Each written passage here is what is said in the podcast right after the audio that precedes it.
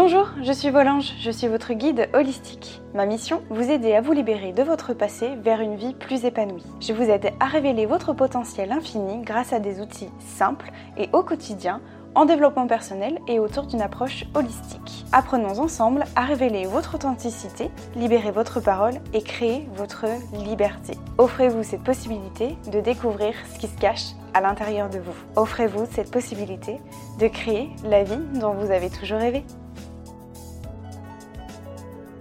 Bonjour à tous mes anges, j'espère que vous allez bien. Je suis hyper ravie de vous retrouver pour ce tout nouveau podcast. Je ne sais pas si je vous en avais déjà parlé, euh, peut-être que vous le savez sans doute, j'en parle un petit peu sur mon compte Instagram, mais je suis passionnée par tout ce qui est neurosciences. Euh, surtout comment, comment nous on fonctionne en fait, comment ça se passe dans notre cerveau, euh, comment ça va se décliner en fait dans notre comportement, notre manière de, de faire, de parler, nos actions, tout ce qu'on qu'on fait en fait dans, dans la vraie euh, vie, j'allais dire.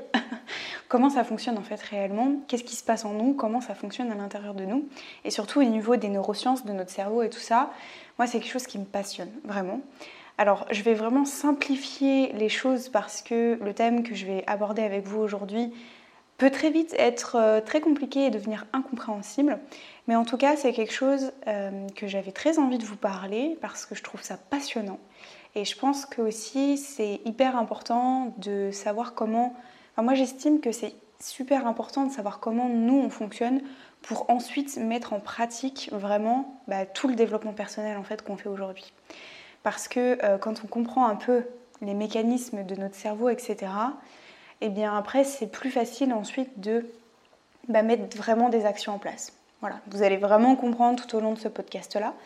Et donc aujourd'hui, je vais vous parler vraiment des six mémoires, parce que je ne sais pas si vous en avez déjà entendu parler d'ailleurs, ça m'intéresserait euh, de savoir. Dites-moi ça dans les commentaires ou euh, n'hésitez pas à m'envoyer un petit message sur Instagram si vous le souhaitez. Euh, moi, c'est quelque chose que j'ai appris il n'y a pas longtemps. On a six mémoires. Et c'est quelque chose qui est ultra passionnant parce que quand on comprend les six mémoires, on comprend d'où viennent nos pensées, vraiment. Et vous allez comprendre pourquoi. Euh, ces six mémoires, en fait, elles nous servent tant bien à retenir, à nous souvenir, à nous remémorer certaines choses, certains événements de notre passé. Et aussi, ces six mémoires-là, ça nous sert aussi à ne pas retenir certaines choses. C'est quand même formidable. et ça, ça se passe de manière inconsciente. Et c'est ça que je trouve vraiment euh, hyper subtil, hyper intéressant parce que on n'en a pas forcément conscience. il y a des tas d'études, des recherches par rapport à tout ça. Donc moi, je vais vraiment, vous allez voir, je vais vraiment simplifier les choses. Je vais vous donner les six euh, mémoires qu'il existe aujourd'hui. Je vais vraiment simplifier les choses parce que c'est hyper complexe. Ça va vraiment je vais pas vous parler euh, d'hippocampe et tout ça, d'hypothalamus et tout ça, machin, parce que ça va, je vais vraiment, euh, sinon vous allez décrocher du podcast et ça va pas du tout être intéressant. Le but de ce podcast-là, c'est que vous puissiez apprendre quelque chose et que ça vous soit utile pour vous dire ah ouais, d'accord, donc ça, ça fonctionne comme ça à l'intérieur de moi. J'ai six mémoires, ok, du coup, je comprends mieux quand j'ai ce type de pensée-là, quand je fais ça, c'est ce type de mémoire, etc. Et vous allez voir, ça va vraiment s'éclaircir au fur et à mesure de ce podcast-là. Donc on y va, je vais vous donner les six mémoires qu'il existe, sachant que euh, le premier truc, le premier point, c'est qu'on a deux mémoires courtes, vous allez comprendre pourquoi, et on a quatre mémoires longues. Donc je vais commencer par les deux mémoires courtes et ensuite je vous donnerai les quatre mémoires longues. Donc pour ce qui est des deux mémoires courtes, on a ce qu'on appelle la mémoire sensorielle. La mémoire sensorielle, ce qu'il faut savoir, c'est qu'elle ne dure que quelques millisecondes. Donc c'est vraiment, euh, on s'en rend pas compte en fait. La mémoire sensorielle, c'est ce qui va vous permettre de stocker les informations. Et ça sert à ça. C'est ce qui va être le réceptacle des, futures informations. ok? Donc c'est vraiment quelques millisecondes. C'est juste ce qui va permettre le stockage des informations. Ensuite, autre mémoire courte, c'est la mémoire de travail. Là, on est sur une durée de quelques secondes à quelques minutes seulement. Et là, c'est tout ce que la mémoire de travail, ça va être, je vais vous donner des exemples qui vont être vraiment très parlants, comme ça, ça va, vous allez mieux comprendre. C'est par exemple tous ces moments où on va chercher nos clés, où on va retenir un numéro de téléphone, où euh, on va souvenir de là où on a garé notre voiture sur un parking, par exemple. La mémoire de travail, c'est ça. C'est toutes ces petites choses-là qui vont durer quelques secondes à quelques minutes. ok? Je pense le, le fait de savoir où on a garé sa voiture, c'est quelque chose qui est très parlant. On va vraiment se souvenir de là où on a garé sa voiture. Ça dure que quelques secondes et on va se dire bah oui, ma voiture elle est là, ok. Mais on n'en a pas conscience réellement. Donc ça, c'est les deux mémoires courtes. Déjà, ça vous donne des pistes sur quand vous allez par exemple chercher vos clés ou je sais pas moi retenir un numéro de téléphone. Vous savez que c'est des mémoires qui sont courtes. On va en venir là, ça va être un peu plus long sur les mémoires longues, les quatre mémoires longues. La première mémoire longue, c'est celle qu'on appelle la mémoire procédurale. La mémoire procédurale, c'est quoi? C'est la mémoire qu'on a d'habitude. C'est la mémoire, en fait, ouais, c'est ça, d'habitude, c'est tout ce qui va être automatique, en fait, tous les automatismes que vous pouvez avoir. Par exemple, ça va être le fait de conduire sans, sans y prendre conscience. toutes ces choses-là, en fait. Quand on conduit, moi, enfin, je suis la première quand je conduis, j'ai la tête ailleurs, en fait, et on conduit de manière automatique, d'accord? Donc on a certains automatismes, et je suis sûre que ça vous est déjà arrivé, vous dire ah oui, je suis en train de conduire là, effectivement, mais ma pensée vagabonder ailleurs. Donc ça va être toutes ces euh, les mémoires d'habitude ou toutes les choses qu'on va faire avec répétition, voilà, euh, qui vont devenir finalement des automatismes. Donc le fait, par exemple, l'exemple de conduire sans forcément euh, en avoir conscience, c'est un super bon exemple. Donc ça, c'est la mémoire procédurale, ok? Ensuite, autre mémoire longue, là ça commence à se corser, donc tenez-vous bien, je vais vraiment expliquer euh, clairement. C'est la mémoire sémantique. Donc c'est la mémoire sémantique, c'est tout ce qu'on va apprendre à l'école, c'est les livres qu'on va lire, c'est ce le fait qu'on joue de la musique par exemple, le fait qu'on va apprendre la musique, c'est toutes les interactions aussi qu'on va avoir, toutes les recherches aussi qu'on va faire. Donc là, on commence à être un peu plus, vous voyez, dans les mémoires qu'on va, euh, les mémoires longues, c'est-à-dire qu'on va recommencer à retenir des choses, ok? C'est aussi ici, dans la mémoire sémantique, qu'on va observer tout ce qui va être, je pense que vous en avez entendu parler, tous les cognitifs, les schémas cognitifs. Je pense que ça vous parle. Quand on vous parle de biais cognitifs, c'est des choses qui vont vous parler. Et c'est là aussi où va siéger toute notre interprétation du monde qu'on en fait. Donc ça, c'est la mémoire sémantique, tout ce qu'on va apprendre à l'école, le fait d'apprendre à jouer de la musique, toutes les interactions, les livres et les recherches. Et c'est là aussi que va siéger notre interprétation. Donc là, on commence à entrer vraiment dans une sauvegarde des choses, si je devais résumer. Autre mémoire, donc on en arrive à la cinquième mémoire longue, qui est la mémoire épisodique. Donc là, la mémoire épisodique, c'est pour simplifier encore une fois les choses, je vais vraiment dégrossir parce que si je devais vous donner en détail comment ça se passe, ce serait imbuvable pour vous. C'est la mémoire de notre vie. C'est les souvenirs en fait qui vont être cristallisés à une date précise. C'est vos souvenirs de, de votre vie en fait, tout simplement. C'est là aussi, je pense, je vais vous prendre un exemple un peu plus parlant, c'est tous les moments où vous allez avoir des flashbacks, vous savez, quand on va avoir un son, une odeur, euh, quelque chose qui va vous rappeler un moment précis de votre vie. Là, c'est là, en fait, qui va vous remémorer un souvenir. C'est ça la mémoire épisodique. C'est vraiment ce souvenir, bah, le flashback en fait, voyez Avec, euh, je sais pas moi, vous allez voir un truc, vous allez entendre un son, une musique, euh, une odeur, un parfum qui va vous rappeler quelque chose et ça va vous ramener à un souvenir précis d'un moment de votre vie. Ok? Donc ça, c'est la mémoire épisodique. Et la dernière mémoire, donc là accrochez-vous parce qu'on rentre vraiment dans le vif même du sujet et c'est là que, qui est tout intéressant.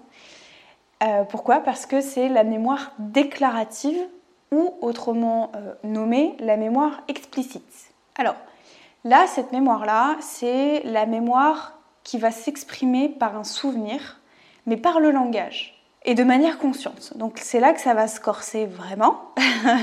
Pourquoi? Parce que la mémoire déclarative ou la mémoire explicite, elle va prendre sa source euh, d'abord de la mémoire épisodique. C'est-à-dire que la mémoire déclarative, on va d'abord l'exprimer, on va exprimer le souvenir par des mots, par l'écrit par exemple, par l'écriture. On va d'abord l'exprimer comme ça, ok? Et ensuite, elle va devenir sémantique, c'est-à-dire qu'on va lui donner une interprétation et à ce souvenir-là. Donc retenez que la mémoire déclarative prend sa source de la mémoire épisodique, donc on va la formuler par écrit ou en la verbalisant, et ensuite ça va devenir une mémoire sémantique, c'est-à-dire qu'on va y donner une interprétation. Et c'est là qu'on obtient la mémoire déclarative ou explicite, Pourquoi? Parce que c'est là qu'on va développer toutes les théories à propos de soi, à propos du monde, à propos des autres, et c'est tout ce qui va guider nos actions futures. Pourquoi cette mémoire déclarative c'est hyper important? Parce que ça trouve vraiment la source de toutes nos croyances limitantes à propos de nous-mêmes. Toutes les interprétations qu'on va faire, elles sont là.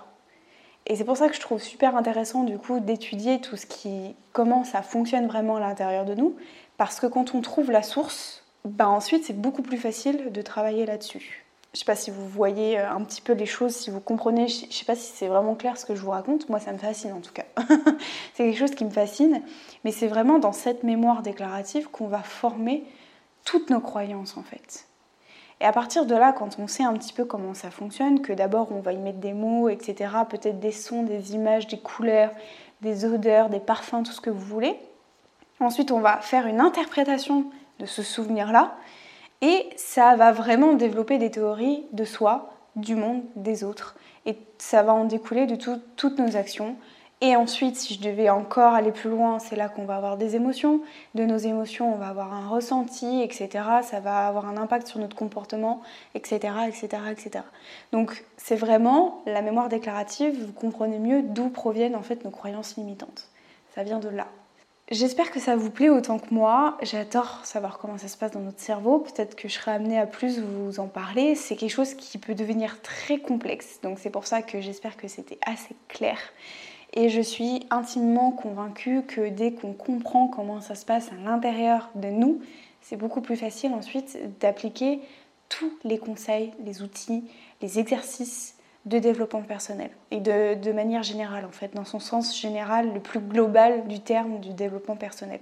Parce que c'est beaucoup plus facile après, quand on va à la source, après c'est beaucoup plus facile. Prenez les, les racines d'un arbre, hein, je, parle vraiment euh, en métaphore, mais c'est vraiment pour que vous puissiez vraiment comprendre les choses, c'est que quand on part de la racine d'un arbre et qu'on remonte jusqu'au feuillage, bah imaginez que la racine c'est vraiment votre cerveau, votre corps et tout ce qu'on a à apprendre à propos de nous-mêmes, parce que bah, le cerveau c'est un peu, euh, je suis désolée, mais c'est un peu euh, comme ce qu'il y a au-delà de l'univers en fait.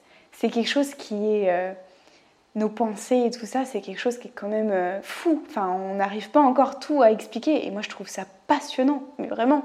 Et c'est comme euh, bah, quelqu'un qui serait passionné par ce qu'il y a au-delà de l'univers, quoi. Enfin voilà, c'est clairement la même chose. C'est des choses qu'aujourd'hui, même l'être humain en tant que tel ne sait pas ce qu'il y a. Euh, et du coup, je trouve ça passionnant de, de pouvoir décortiquer, de pouvoir euh, faire des théories par rapport à tout ça, etc. Avec évidemment des choses qui sont plus rationnelles. Parce qu'on a toujours un domaine scientifique et un domaine un peu plus spirituel. Moi, vous savez que j'aime bien euh, allier les deux. Donc, euh, donc voilà, j'espère que ça pourra vous plaire. Euh, j'espère vraiment que, ouais, que ça peut vous parler, que, c'est à la fois rationnel, mais aussi qu'il y a toujours cette dimension un petit peu spirituelle que j'adore. J'adore aussi. Et j'aimerais bien vous en parler un peu plus. C'est vrai que j'ose pas trop parce que ça peut paraître un peu superflu, flou, euh, incompréhensible, euh, etc. Mais moi, ça me passionne vraiment, tout ce qui est neurosciences et vraiment savoir comment ça se passe à l'intérieur de nous. Parce que je suis vraiment intimement convaincue que bah voilà, le, reprenez l'arbre, hein, la racine c'est nous, l'être humain et tout ça. Et puis plus vous montez vers l'arbre, et puis vous allez aux les, les, branchages, les feuillages, etc. Puis c'est bah, vous raccrochez aux feuilles toutes les notions de développement personnel, tous les concepts, etc. Donc, euh, donc voilà, mais la source c'est vraiment nous en fait, l'être humain en tant que tel. Donc écoutez, j'espère que ça vous aura plu, j'espère que vous aurez appris des choses, dites-moi ça. Et puis si ça vous intéresse que je vous parle davantage de neurosciences et tout ce qui fonctionne à l'intérieur de nous, bah écoutez, dites-moi ça dans les commentaires de ce podcast-là. N'hésitez pas à le partager aussi pour faire connaître tout ça aux autres, ça pourrait être super cool.